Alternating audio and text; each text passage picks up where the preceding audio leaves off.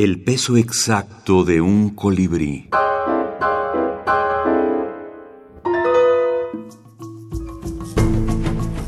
Minificciones para niños.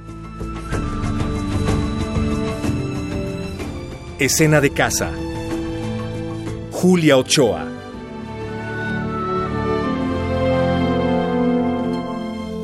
El señor Saavedra desconectó su cerebro y seguidamente encendió el móvil, la tablet y la televisión.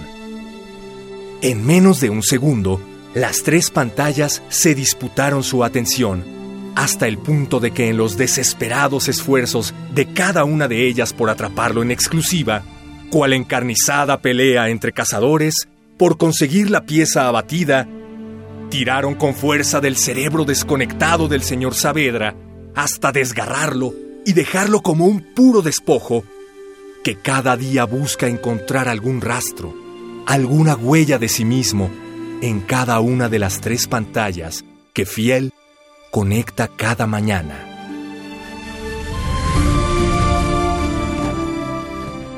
Peque Ficciones, piñata de historias mínimas, compiladores José Manuel Ortizoto y Cris Morales, Parafernalia, ediciones digitales, Managua 2020.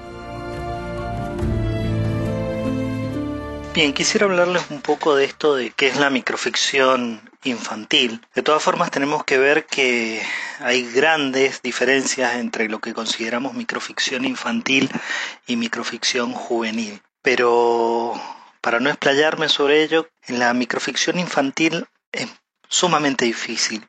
¿Por qué? Porque uno de los elementos sustanciales de, de la microficción en general es lo no dicho, el silencio, lo que llamamos el, lenguaje inferencial. Eh, entonces, eso, digamos, más allá de la brevedad, es, lo que más utiliza la microficción.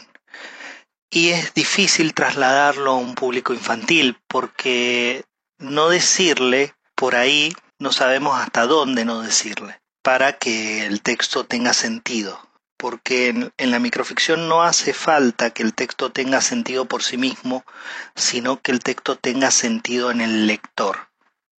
Acompañar mucho más al lector en esa para que pueda completar el sentido del texto, porque todos sabemos que la microficción no termina cuando termina en el punto final, sino cuando el lector le da ese punto final y eso debe suceder en, en su mente.